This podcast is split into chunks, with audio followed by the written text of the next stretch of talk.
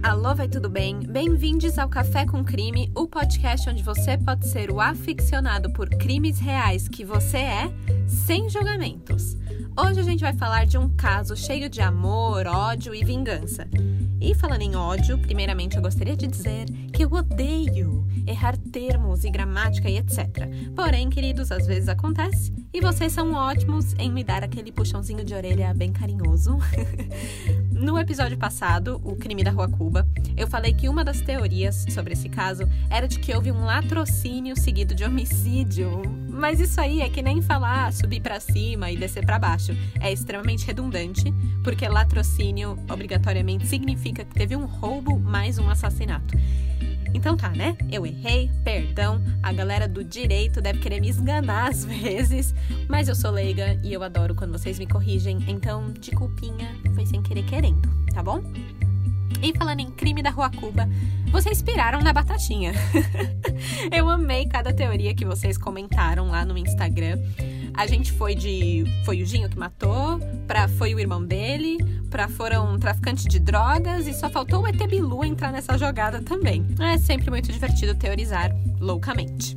Mas é sempre importante lembrar também que nesses casos sem solução, por mais que a gente tenha certeza que foi o fulano ou o ciclano que fez, se não tem provas, não dá para acusar, né? Então a gente só fica aqui passando raiva mesmo e teorizando. E falando em passar raiva, vocês estão prontos para passar raiva hoje? O caso de hoje não é uma indicação de vocês, mas é um que ficou muito na minha cabeça quando eu fui procurar sobre mulheres assassinas. Esse caso ficou na minha cabeça e eu resolvi trazer para vocês a história dessa mulher responsável por um crime que chocou geral nos anos 60.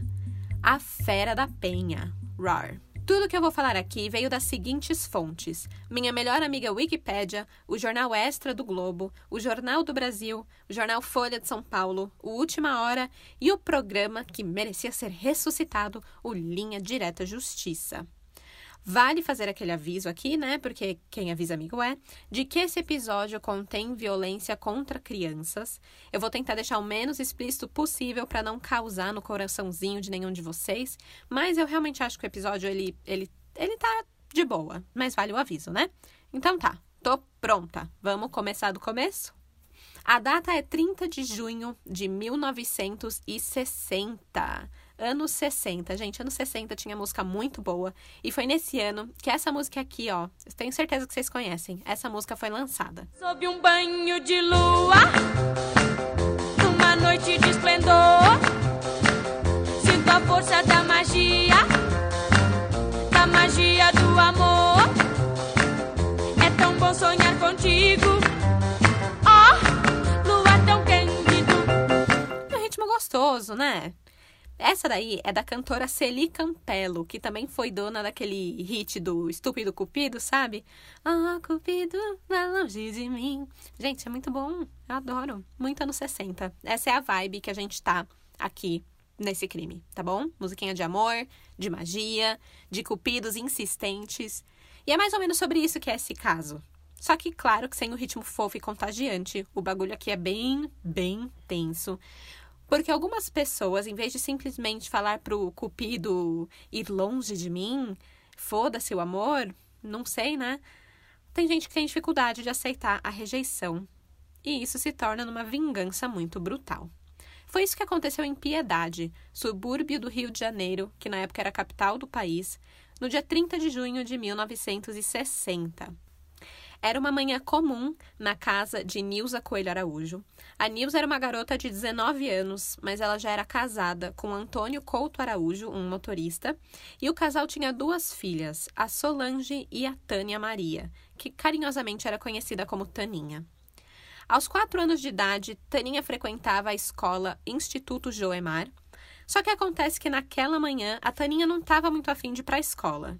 Eu não sei se ela pressentia algo, alguns místicos acreditam que sim, mas eu acho que não, eu acho que é só coisa de criança que gosta de faltar na escola, sabe? Eu mesma me escondi várias vezes no armário do quarto para poder faltar na aula e eu tive sucesso, fica a dica aí pra criançada. Mentira, espero que crianças não escutem o podcast, gente. Crimes para maiores de 14 anos, 16, não sei. Enfim, Como a Taninha já tinha faltado na escola no dia anterior, no dia 29 de junho, a sua mãe, a Nilza, falou que não, que ela não podia faltar de novo, que hoje ela tinha que ir para a escola e nada de matar a aula. Então a Nilza colocou um vestido vermelho e branco na menina, a levou para a escola e ficou lá. Na época, a escola de Tânia, o Instituto Joemar, não tinha telefone. 1960, né, gente? Que vida! Como viviam, o que faziam, o que comiam, não tinha telefone. Enfim, a escola não tinha o telefone, mas o vizinho da escola tinha. Então, às vezes, quando algum pai ou mãe queria se comunicar com as professoras, o vizinho acabava sendo porta-voz. Eu espero que ele cobrasse por isso, né? Porque imagina a encheção de saco que devia ser. Bom, acontece que naquele dia o vizinho recebeu uma ligação, supostamente da Nilza, pedindo para falar com a escola. A diretora da escola foi chamada, o nome dela era Marlene, e a suposta Nilza avisou que teria uma consulta médica na cidade naquele dia e que não poderia buscar a Tânia na escola. Por isso, ela estava mandando uma vizinha chamada Odete para pegar a Tânia um pouquinho mais cedo. E aí a Marlene falou que tudo bem, que estava avisada, tranquilo. Alguns minutos depois, logo depois das 13 horas, a Odete apareceu na escola. E aí a Marlene entregou a Tânia para a mulher. A Taninha deu aquela estranhada, né? Mas ela conhecia a tal da Odete, já tinha visto ela na sua casa algumas vezes, até chamava ela de tia. E aí ela foi com ela de boaça. Quando deu duas horas da tarde, a Nilza aparece no Instituto Joemar com o lanchinho da tarde de Tânia. Aí a Marlene bugou, né? Tipo, como assim? Você não tinha médico? O que, que tá acontecendo, senhor? Aí a diretora percebeu que caiu em algum tipo de golpe e entregou uma criança de 4 anos para uma desconhecida. Antes de julgar a diretora Marlene, vale lembrar que estamos em 1960. Não era nada estranho uma criança pequena ir andando para casa sozinha depois da aula, ou mesmo uma tia, prima, vizinha aparecer para buscar a criança na escola no lugar dos pais era meio que, é, sei lá, não tinha esse mesmo perigo e nem o mesmo cuidado que se tem hoje em dia, sabe? Ainda mais se teve uma ligação avisando antes, com o nome da criança, o nome da mãe, enfim, parecia fidedigno. E ainda mais que a Taninha reconheceu a mulher que foi buscar ela, né? Então, parecia que tudo bem. Mas, obviamente, quando a Marlene viu a cara de choque de Nilza, ficou bem claro que nada estava bem que tudo estava muito errado, catastrófico, na verdade. A Nilza não ligou para o vizinho. A Nilza não tinha nenhuma vizinha chamada Odete. A Nilza não sabia onde estava sua filha. Na verdade, ninguém sabia, a não ser a tal Odete. Imediatamente, a Nilza corre para comunicar à polícia que sua filha, de quatro anos, tinha sido sequestrada na escola.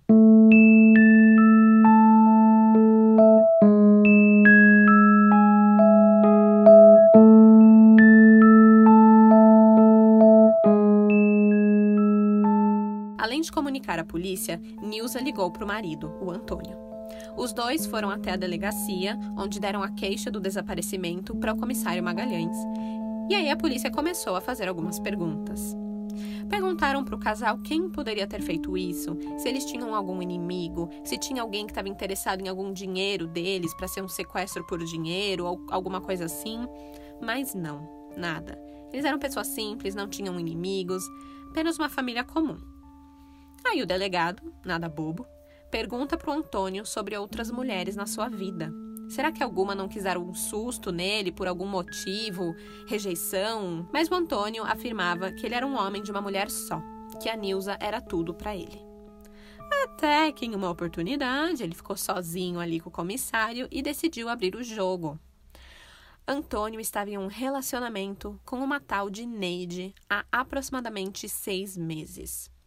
Aliás, ele tinha marcado um encontro com ela no dia anterior, no trem da estação Dom Pedro II. Ele ficou esperando por duas horas, mas ela não apareceu. A última vez que ele tinha visto tinha sido na semana anterior. E, para piorar tudo, a descrição que a diretora da escola deu sobre a tal Odete era muito parecido com Neide, uma mulher loira de olhos escuros. Antônio ainda contou para a polícia que sempre deixava Neide na sua casa depois dos dates deles. e que ele sabia onde ela morava. Era na rua Ana Teles, em Jacarepaguá.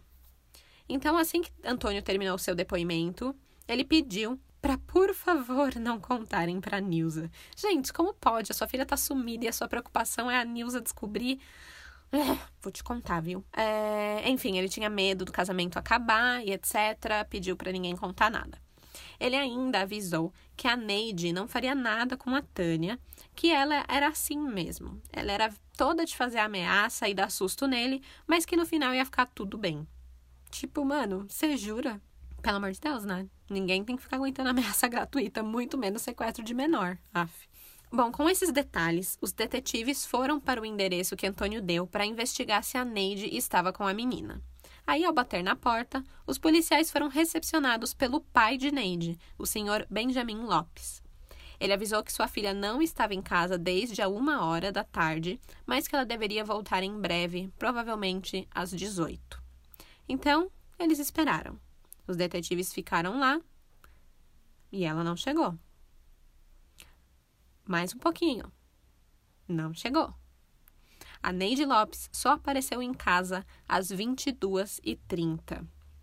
A polícia avisou que ela precisava ser interrogada, mas antes deram aquela checada básica na sua bolsa. E lá dentro tinha uma arma calibre 32. A polícia levou Neide direto para a delegacia. Antes de entrar para a interrogação da Neide, vamos dar uma pausinha aqui para entender quem ela era, tá bom? Vamos lá, um pouquinho de contexto, sempre bom, né? Neide Maria Maia Lopes era uma garota de 22 anos de idade que era crimiseira. Gente, pois é, eu fiquei meio chocada. Mas é, ela era crimiseira. Ela adorava ler revista de mistério, livros de detetive, histórias de crimes. Ela era super fã do jornalista Nelson Rodrigues e lia muito a coluna dele, A Vida Como Ela É. E as crônicas dessa coluna geralmente giravam em torno de temas como adultério, pecado, desejos, moral, enfim, tudo por escândalo, sabe? E eu acho que muitas pessoas se identificavam com aquela coluna exatamente por isso, porque ali tinha todos os desejos que elas tinham dentro dela, mas que eram proibidos, inclusive a Neide. Ela tinha insônia e ela passou muitas noites lendo essas porcarias, entre aspas, como dizia o pai dela. Ele estava totalmente julgando ela, né? Imagina ele escutando Café com Crime. Ia quebrar o fone de ouvido na hora, certeza. Bom, Neide era uma mulher relativamente sozinha. Ela ia e voltava para o centro do Rio de Janeiro todos os dias, onde ela trabalhava como comerciante. Mas, tirando isso, não tinha uma grande vida social nem nada. E, na verdade, ela acabou focando todas as energias dela em um único relacionamento que era o que ela tinha com o Antônio. Eles teriam se conhecido na estação Pedro II, que é a atual central do Brasil, no fim de 1959. Ele deu uma carona para ela no jipe da empresa em que ele trabalhava e, a partir de uma caroninha inocente, começou um relacionamento amoroso. Acontece que, depois de três meses se relacionando praticamente todos os dias com Antônio, Neide descobre que o homem por quem o cupido acertou a flechinha no coração dela é um homem casado. E não só casado, casadinho, ai, tudo bem, daqui a pouco eu termino. Ele é casado e tem duas filhas. Obviamente, ela não gosta nem um pouco de saber disso. Ela não quer ter um status de amante, até porque a, ser amante naquela época era algo muito mal visto. E ter amantes também não era nada bem aceito. Aliás, não sei, né? Hoje também não. Ser amante não é algo que, nossa, sonho da minha vida ser um amante, né? Ninguém, ninguém gosta no fundinho, né? Porém, a Neide gostava muito de Antônio e decide dar uma chance para ele largar a esposa e ficar com ela. E aí, Antônio fala que isso não vai acontecer da noite para o dia, que ele vai precisar de tempo, porque é família, filho, divórcio, essas coisas e tudo e tal, mas que se a Neide tivesse paciência, tudo ia dar certo. Muito ligeiro, né? Ligeiríssimo esse cara aí. Aí ele fica com as duas por mais alguns meses, enrolando naquele enrolation lá e fica curtindo a vida. Complicated, né? Mas Neide gostava muito dele e ela foi se deixando levar. E bem, eu não sei se exatamente gostar é a palavra certa. Ela era meio obcecada por ele, na real. Em um depoimento, o Antônio abre um pouquinho como era o relacionamento deles. Ele conta que o romance não tinha grandes problemas, que na verdade era bem ok, mas que a Neide demonstrava uma certa obsessão e ele percebeu isso uma vez que ele furou o encontro com ela, né? Deu um bolo, e em vez dela simplesmente ir para casa e ficar triste comer uma barra de chocolate, ela pegou e mandou um táxi ir lá na casa dele buscar ele para ir pro encontro. Só que, tipo, né? Ele tava com a esposa e, enfim, óbvio que ele não saiu. E aí ela continuava insistindo. Ela pegava e mandava um tal de Mário ligar para ele. Quando ele não atendia na casa dele, ligava no chefe dele, falando que precisava falar com ele. E nunca explicava esse tal de Mário, né? Nunca explicava por que, que ele ligava, nem nada. Só meio que pegava o telefone, fazia uma breve ameaça e desligava, né? E o Antônio fala que isso acontece durante os seis meses que ele ficou saindo com a Neide. Acontecia isso. E ele falou que era uma verdadeira guerra de nervos. Agora, o engraçado é que no começo ele fala: Não, imagina, meu romance não tem problema, não. É só uma guerra de nervos, mas tá tudo bem. É que nem ele falou, né? Não, a Neide raptou minha filha, mas vai ficar tudo bem, ela não vai fazer nada. Mas ela raptou minha filha. tipo, gente, é muito sem noção. Jesus amado. Gente, fujam de relacionamentos assim, por favor. É sério, gente, ninguém merece. Amor é para ser feliz, entendeu? É isso, conselhos amorosos aqui. Bom, continuando. É, não foi só de Antônio que a Neide enchia o saco. Na verdade, quando ela percebeu que ele não ia mais deixar a sua família, como ele tinha falado, ela decidiu se aproximar, né? Já que não dá para ser inimigo, vamos ser amigo? Como é que é? Tem um ditado, né? Mantenha os seus amigos perto e os seus inimigos mais perto ainda. A Neide levou isso muito a sério. Ela começou a frequentar a casa deles e se aproximar super de Nilza. Imagina que loucura! Você chega em casa um dia e tá lá sua amante tocando ideia na maior amizade com a sua esposa. É tipo pesadelo de qualquer cafajeste, né? Mas é, a Neide descobriu onde Antônio morava e enquanto ele estava no trabalho, ela bateu lá na porta e se apresentou para Nilza, dizendo que era uma antiga colega de escola dela. Eu não sei se a Nilza já tinha fama de ter memória fraca, mas mesmo ela não se lembrando, ela meio que aceitou. E como a Neide era boa de papo e tudo mais, ela acabou chamando Neide para entrar, ficaram falando do, do passado inexistente delas, tomaram um cafezinho, com certeza, e aí a Neide acabou falando que, na verdade, a visita dela era porque ela tinha uma segunda intenção. Pá, pá, pá mas não, ela não revelou nada, gente. Ela só falou que estava apaixonada pelo irmão da Nilza e queria uma ajudinha dela para tomar coragem de conversar com ele. Eu não sei de novo como ela caiu, a Nilza, né, caiu nesse papinho, mas ela caiu. E aí as duas acabaram sendo super miguxas e a Neide chegou a ir lá naquela casa umas quatro vezes no mínimo com esse pretexto. Essa é uma versão da história e é a versão da história mais conhecida, que realmente está relatado em todos os lugares, mas existe uma outra versão contada no livro Mulheres do Brasil, a história não contada, e também no livro Crimes que abalaram o Brasil. Porém, essa parte aqui que eu vou contar agora, ela não é mencionada no programa Linha Direta de Justiça, que muitos aqui já assistiram, né, sobre o caso Fera da Penha. Também não, não encontrei nenhuma informações de que isso está no processo do caso então eu não boto muita fé, mas vou contar para vocês saberem. Existe uma versão que diz que a Neide teria engravidado de Antônio e quando ele descobriu, pediu para que ela fizesse um aborto. E aí quando ela se recusou, ele a dopou e a levou para uma clínica de um amigo onde ele realizou um, um aborto forçado enquanto a Neide estava dopada e esse seria o motivo que tirou Neide do sério e a fez ficar sedenta por vingança, e aí teria começado a stalkear a família e tentar achar uma brecha para acertar as contas com Antônio. Mas, de novo, não sei até que ponto essa versão é verdadeira, mas aparentemente foi relatado nesses livros que eu comentei, O Crimes que Abalaram o Brasil e o Mulheres do Brasil, a História Não Contada. Então, eu quis colocar aqui para vocês, caso alguém já tenha ouvido essa versão da história. É legal saber que existe, muda totalmente a percepção que eu tenho desse caso, se for né, algo é, verdadeiro e comprovado, mas não é comprovado. Então, enfim, não sabemos. Bom, esses são os antecedentes da vida da Neide Lopes antes do crime e antes dela chegar aquele dia em casa e dar de cara com a polícia. Então vamos voltar para o momento da história em que a polícia levou a Neide para a delegacia. Já eram dez e meia da noite do dia 30 de junho de 1960. Quando a Neide chega na delegacia, ela é imediatamente reconhecida pela diretora da escola de Taninha, a Marlene. Ela afirmou que essa tinha sido a mulher que tirou Tânia da escola naquele dia. E claro que quem também a reconhece é a Nilza, a sua nova amiguinha. Mas, tipo, mano, o que, que essa mulher tá fazendo na delegacia no dia que a minha filha sumiu? Tipo, o que, que tá acontecendo? Meu marido tem uma amante? E a amante é a minha amigucha? Que porra é essa?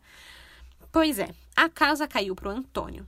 Além de Nilza descobrir o caso extraconjugal no dia em que sua filha desapareceu, possivelmente nas mãos dessa mulher da amante, todo mundo, o Brasil todo, também ficou sabendo que ela tinha levado uns chifres.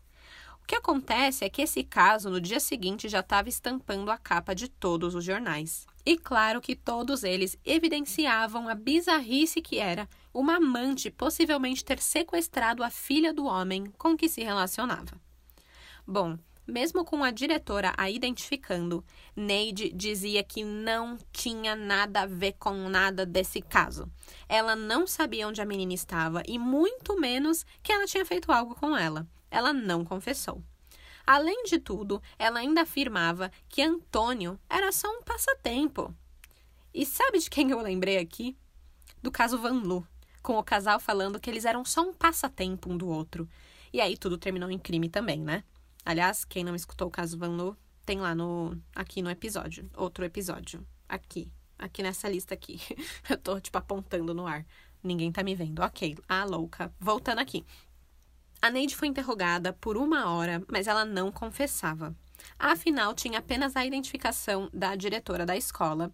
E ela ainda, a Neide, dizia que ela era uma pessoa com aparência comum, com um rosto comum, loira, olhos escuros, peso mediano, altura mediano, nada demais, e que ela poderia ter sido confundida com outra pessoa. Porém, tudo mudou quando a delegacia recebe um telefonema. Haviam encontrado um corpo no matadouro da Penha. Um funcionário do matadouro estava passando com seu cavalo ali no local quando o animal se assustou com uma fogueira no meio do mato ralo. Chegando mais perto, o homem verificou tratar de um corpo que ardia em chamas.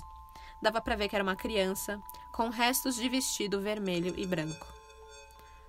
Logo se identificou que era Taninha. A polícia se desloca até o matadouro e toma uma atitude que eu achei peculiar. Eles levam Neide para a cena do crime. Ali, uma pequena multidão de jornalistas e operários do matadouro já tinham se juntado. O corpo de Tânia estava muito desfigurado pelo fogo, além do rosto também não, não dá para ver muita coisa. A Neide ficou, assim, impassível diante da cena, o que para mim é absolutamente não normal, né? Gente, outro dia eu fiquei toda chorando na rua porque eu vi uma pomba que tava doente, sabe, toda machucadinha. Eu queria tanto levar para casa para cuidar. E já fiquei tipo, ah, meu Deus, uma pomba. Mano, imagina. Eu acho que eu desmaiava se eu visse uma criança do jeito que a Taninha tava, sabe? E a Neide ficou lá, plena. Ali na cena, os peritos conseguiram observar uma marca em volta do pescoço de Taninha, o que os levou a acreditar em um primeiro momento que ela tinha sido estrangulada antes de ser incendiada. Porém, o laudo do exame cadavérico atestou que a menina tinha sido baleada na nuca e a queima-roupa antes de ter sido encharcada com álcool e aí o fogo, e que a marca no pescoço de Taninha foi na verdade consequência da combustão da gola do vestido. Tenso, né?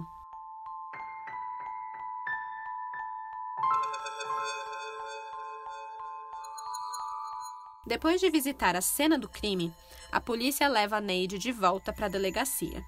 E após umas 20 horas de interrogatório, a Neide finalmente confessou ao sequestro de Taninha. Mas só o sequestro, viu?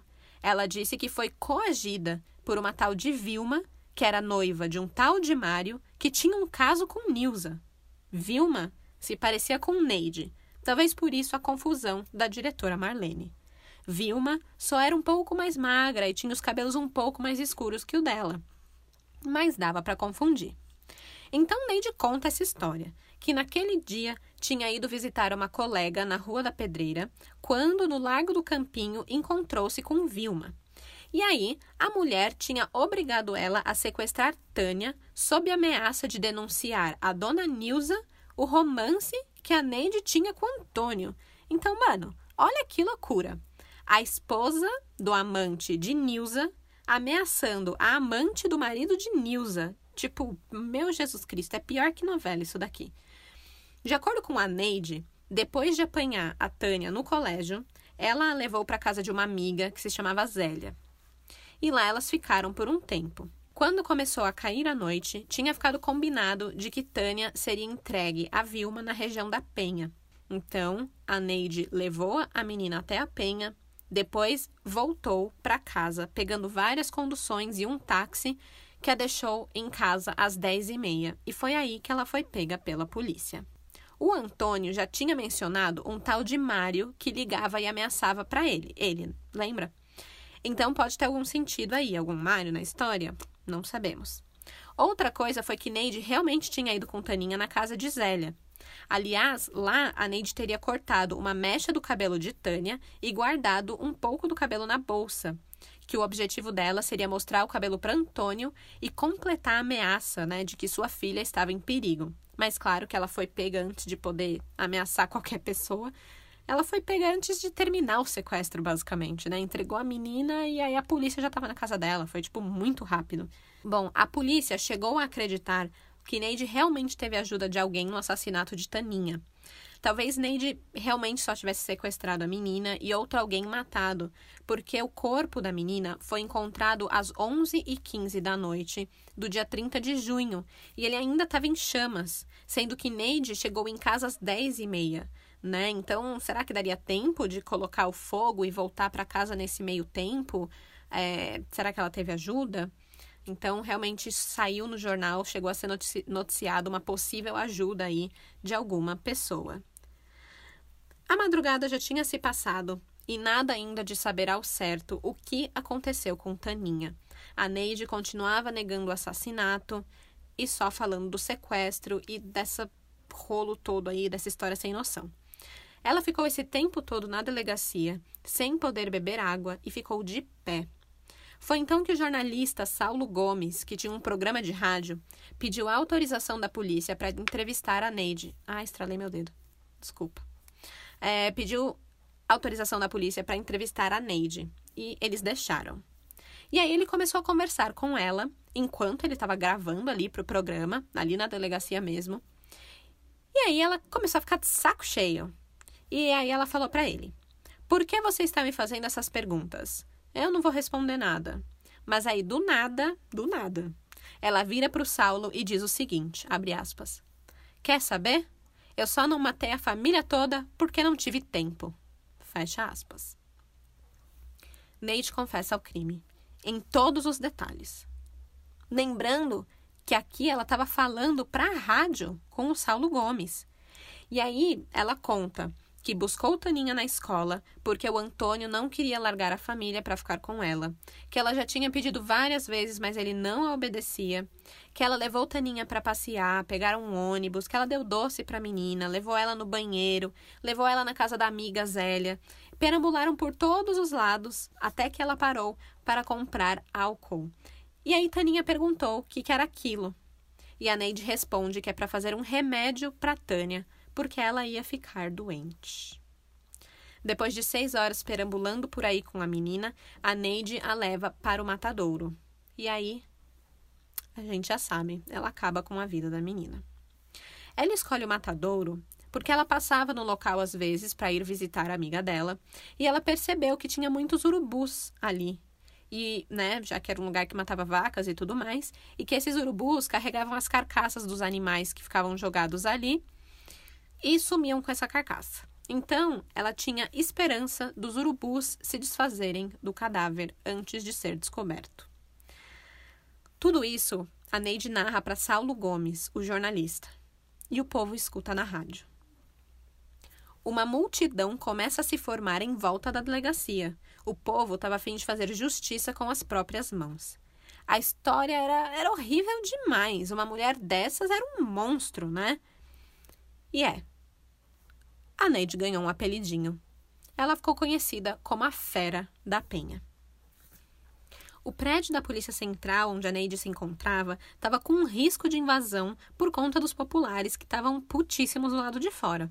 Então, para preservar a vida de Neide, ela foi transferida, saindo por uma porta lateral discretamente. Saíram duas viaturas, uma para despistar a multidão e a outra carregando a assassina. Durante a transferência, cerca de 300 pessoas depredaram a viatura da polícia utilizada para despistar a outra viatura que realmente estava com a Neide dentro. Além disso, a polícia teve que cancelar a reconstituição do crime porque centenas de moradores da Penha se organizaram para linchar Neide no local do crime. Basicamente, se Neide não fosse presa, com certeza seria morta. E o pai dela, o Benjamin Lopes, ele sabia disso. Foi por isso que o senhor Benjamin compareceu ao tribunal para solicitar ao juiz que, decre que decretasse a prisão preventiva de sua filha, porque as pessoas estavam colocando pacotes na sua porta, ameaçando atirar bombas sobre a sua casa e pondo em risco toda a família Lopes. Brasileiro tem um negócio, né? Gosta de fazer justiça com as próprias mãos. Eu contei aqui sobre o caso Mão Branca, que eram os justiceiros, né? Contei no episódio 21. Além disso, a gente já viu outros casos que geral queria matar os criminosos, tipo no do Irmãos Necrófilos. Eles já tinham até preparado forca para os caras, né?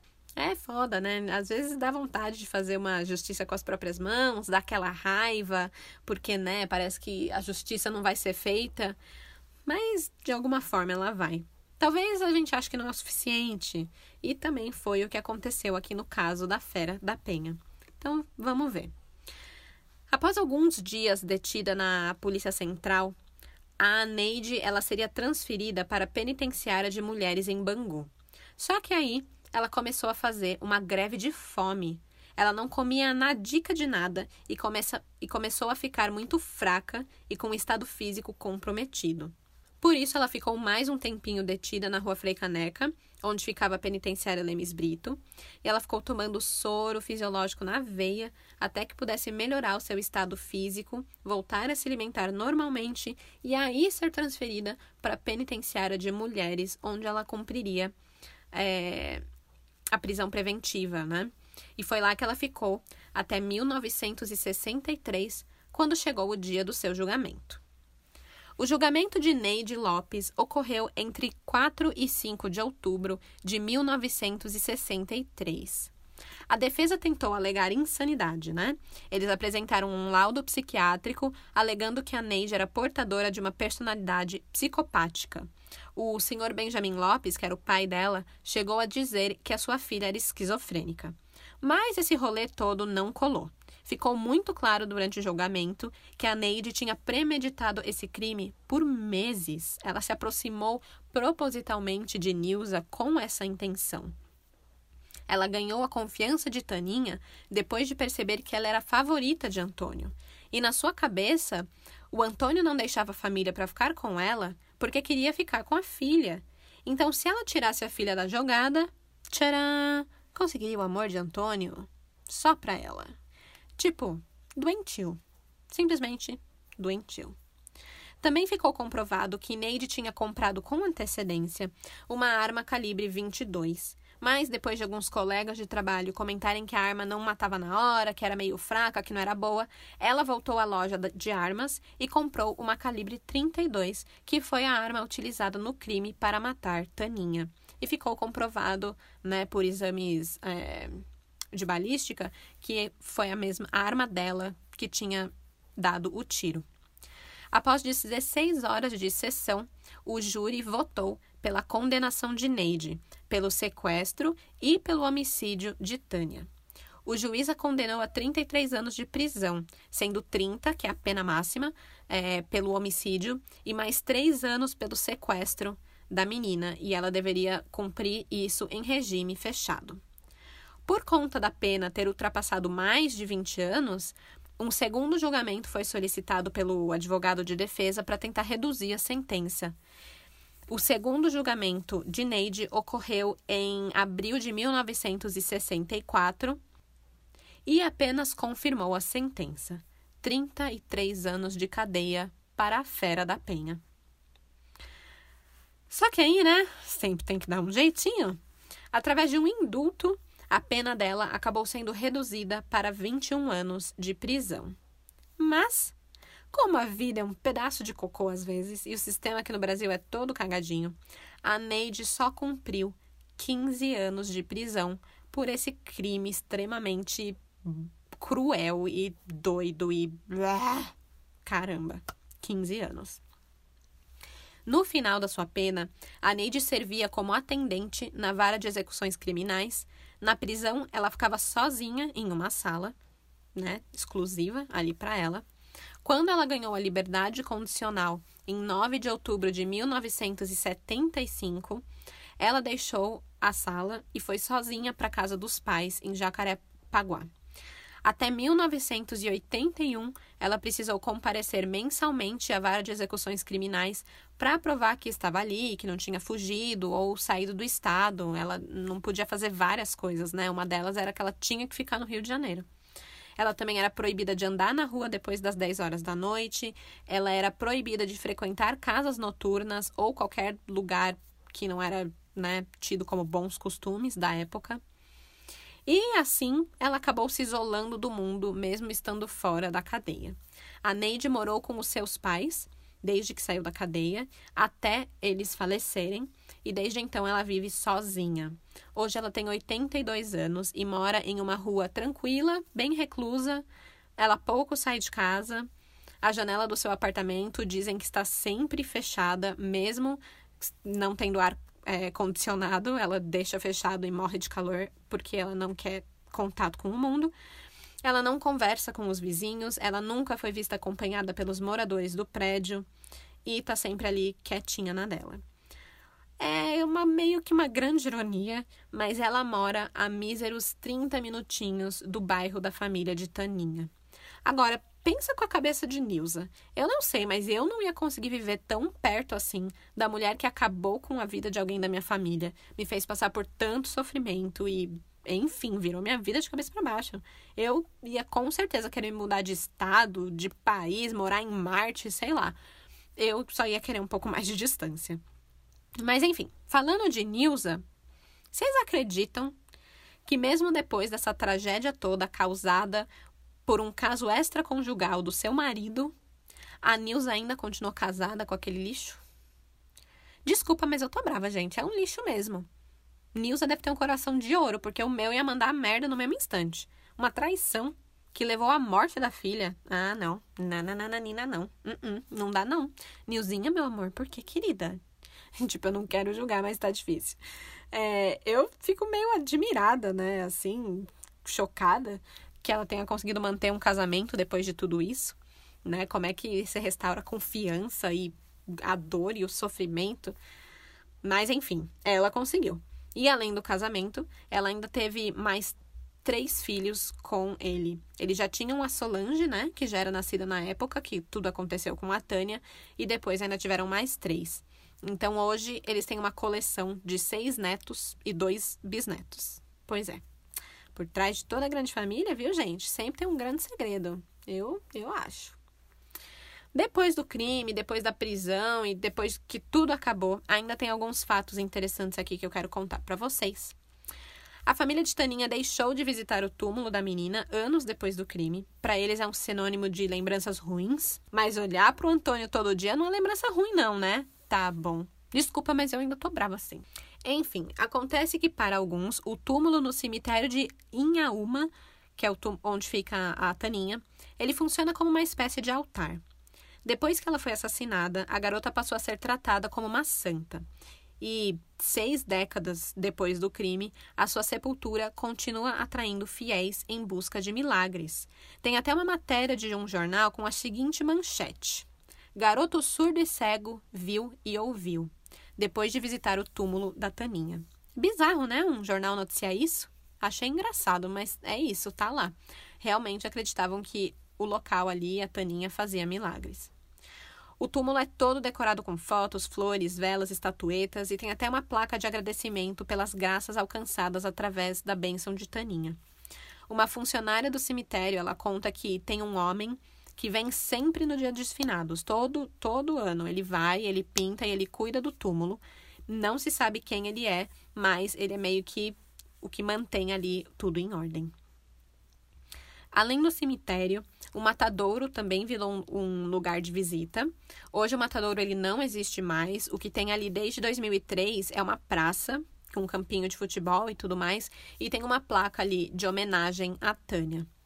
E não só esses locais servem como lembrete do que aconteceu em junho de 1960, mas também o caso, como outros casos de grande repercussão, virou livro e inspiração para filmes. O primeiro filme foi lançado apenas cinco anos depois do assassinato.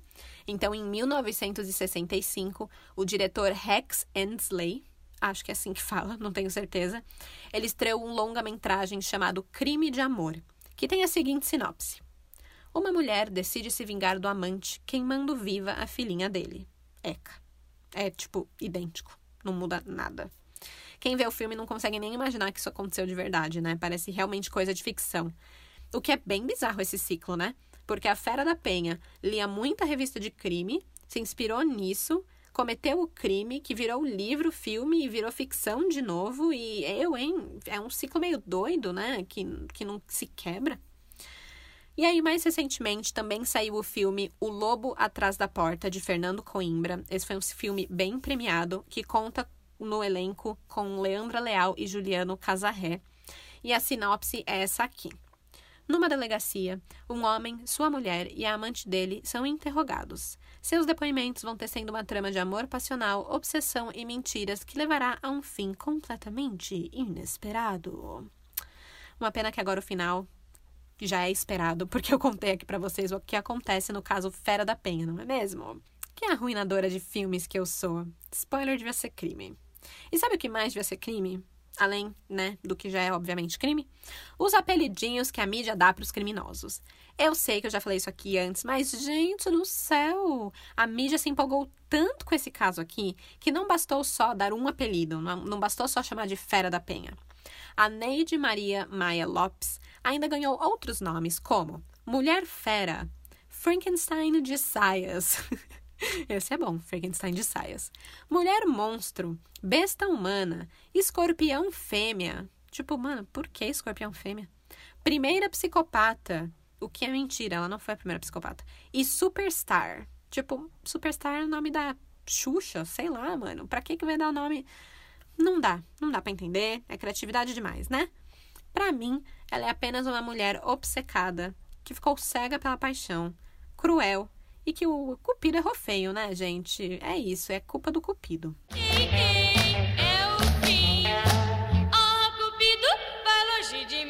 Esse caso teve tanto impacto que no Rio de Janeiro, das décadas de 60 e 70, os pais, quando queriam assustar os filhos, faziam menção à Fera da Penha. Tipo, se ficar na rua até tarde, a Fera da Penha vai te pegar. E, enfim, várias vós e mães falavam isso para as crianças, o que é um ótimo jeito de traumatizar criancinhas, tipo eu agora que tô traumatizada com esse caso. Eu tô chocada, gente, chocada. É uma vingança muito diferente de outras que eu já vi por aí, sabe? Porque normalmente a vingança vai direto no ponto, né? Você mata o que tá te incomodando. No caso, o homem. O que a criança tem a ver? Mas não, a Neide foi lá e bum, né? Fez o que fez. E eu achei muito interessante o que o promotor do caso, o Antônio Vicente de Costa, falou. E eu acho que ilustra muito bem isso que a Neide fez. É o seguinte, abre aspas. Ela quis matá-lo em vida. Ela não quis exterminá-lo. Fecha aspas. É isso, é simplesmente cruel e nada justifica o que ela fez. O objetivo dela não era matar o Antônio, ela queria fazer ele sofrer. E como mais você faz um, um pai sofrer do que tirando a filha, né? É muito cruel. Nada justifica o que ela fez. E é isso, né? Mulher, quando ficar puta com um macho escroto, é realmente um negócio que ninguém quer ver. Pegou pesadíssimo. Essa pegou pesadíssimo. Sem palavras. Sério. Ai, esse é um daqueles casos que eu vou ficar olhando pra parede o restante do dia e pensando na fera, né? É isso. Bom, gente, como sempre, amanhã tem fotos da Neide, da Tânia e etc. Tudo que eu achar do caso, eu vou colocar lá no Instagram, o arroba Café com Crime. E eu também estou no Twitter, o arroba Café Crime. E eu fico aguardando vocês entrarem em choque comigo por lá também, tá bom? Porque é isso, um caso onde uma amante faz uma coisa dessas com a filha do cara, é... não é à toa que é um dos crimes que abalaram o Brasil, não é mesmo? Então, é isso, queridos crimezeiros. Quem puder, fique em casa, porque de desgraça já basta esse podcast. Tchau, tchau!